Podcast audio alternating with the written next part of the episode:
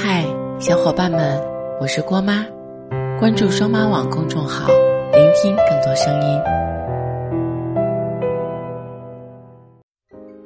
刚到北京的时候，燕子住在北七家，上班的路径是公交、地铁、公交，每天路上单程用时两小时。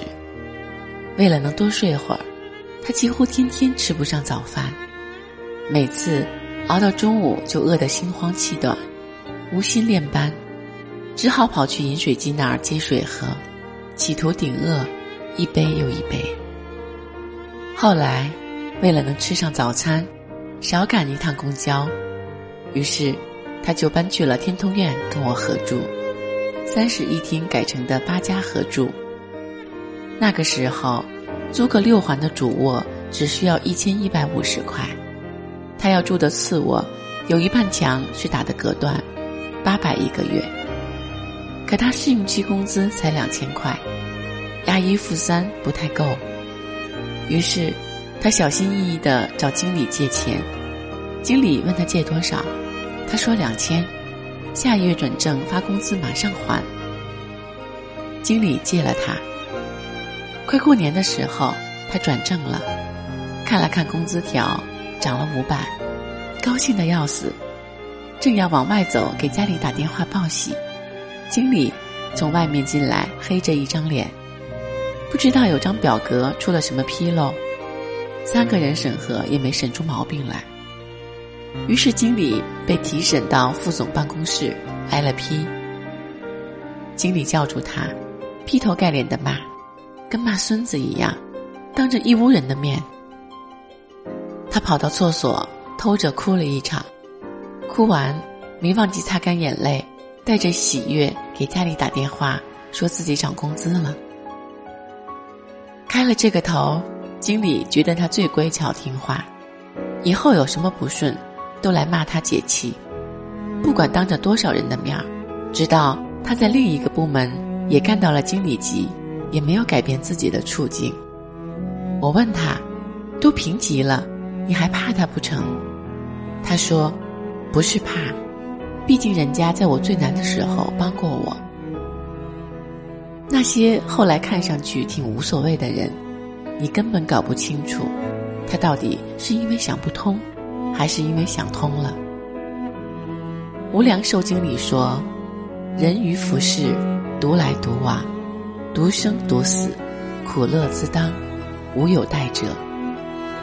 奋斗的路上，其实我们每个人都在独行，悲欢不通，天地为炉。这个故事里的女主角，是一个在公司招人烦，见单子就抢，吃相难看，每次都第一个赶着给上司点赞，极尽献媚，很爱表现的女孩。都说分手见人品，听说因为对方提分手，她就去前男友公司指着人家鼻子，像个泼妇一样大骂了一上午。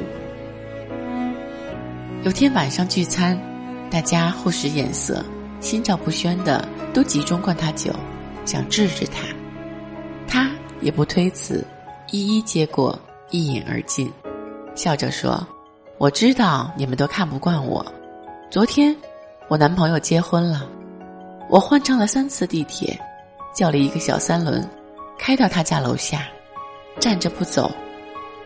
我猜六楼就是他的家，因为六楼窗户上今天贴了大红喜字。你们谈了那么久的恋爱，他没带你回过家吗？有人问。没有啊，他妈妈嫌我是外地女孩，他不敢带回家。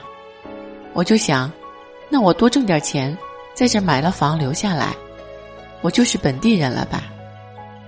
可没等我钱挣够，他就娶了别人。那你还去他楼下找什么刺激呀？沉默后，有人感叹：“我当然得看看啦，他的婚房有一半是我挣的。”他红了眼。原来，刀子。不插在自己身上，人人都想着劝你一团和气。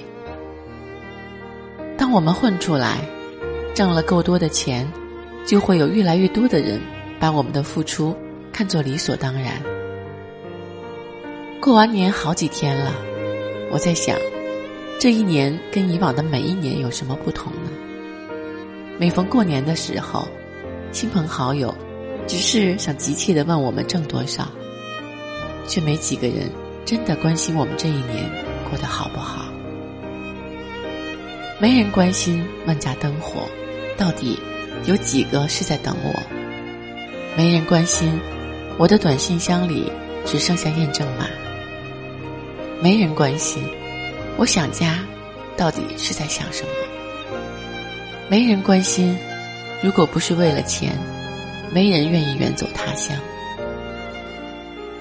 迪安说：“人都会经历这样的，人都会经历这样的阶段。从一开始，以为这个世界上只有自己，到明白自己的天赋，其实只够自己做一个不错的普通人。然后，人就长大了。这些年，我们一直在努力。”做一个还不错的普通人，而普通的一生，本就是天底下最难的事。所以，希望那个曾经气势如虹的少年，最后没让你失望。陪你走过千山万水，说你想听的故事。订阅郭妈，我们明天见，拜拜。静静的坐在你的身边，还会。有多少这样的时间？我要一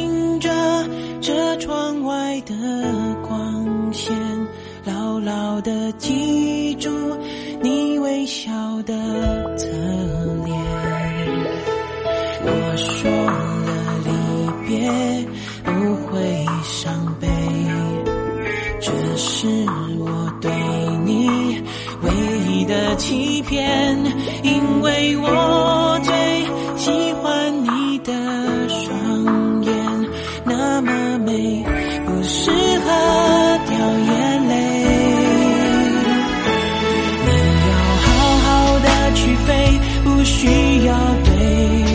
想念。我会默默的留下右手边的座位。有一天。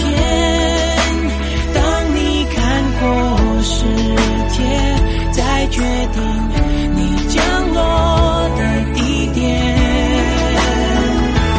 而我也会继续的奔驰在这长长的街。左手边是我的心，右手边没有谁。为了你，再寂寞我都可以成全，因为我相信。说过了再见，一定会再见。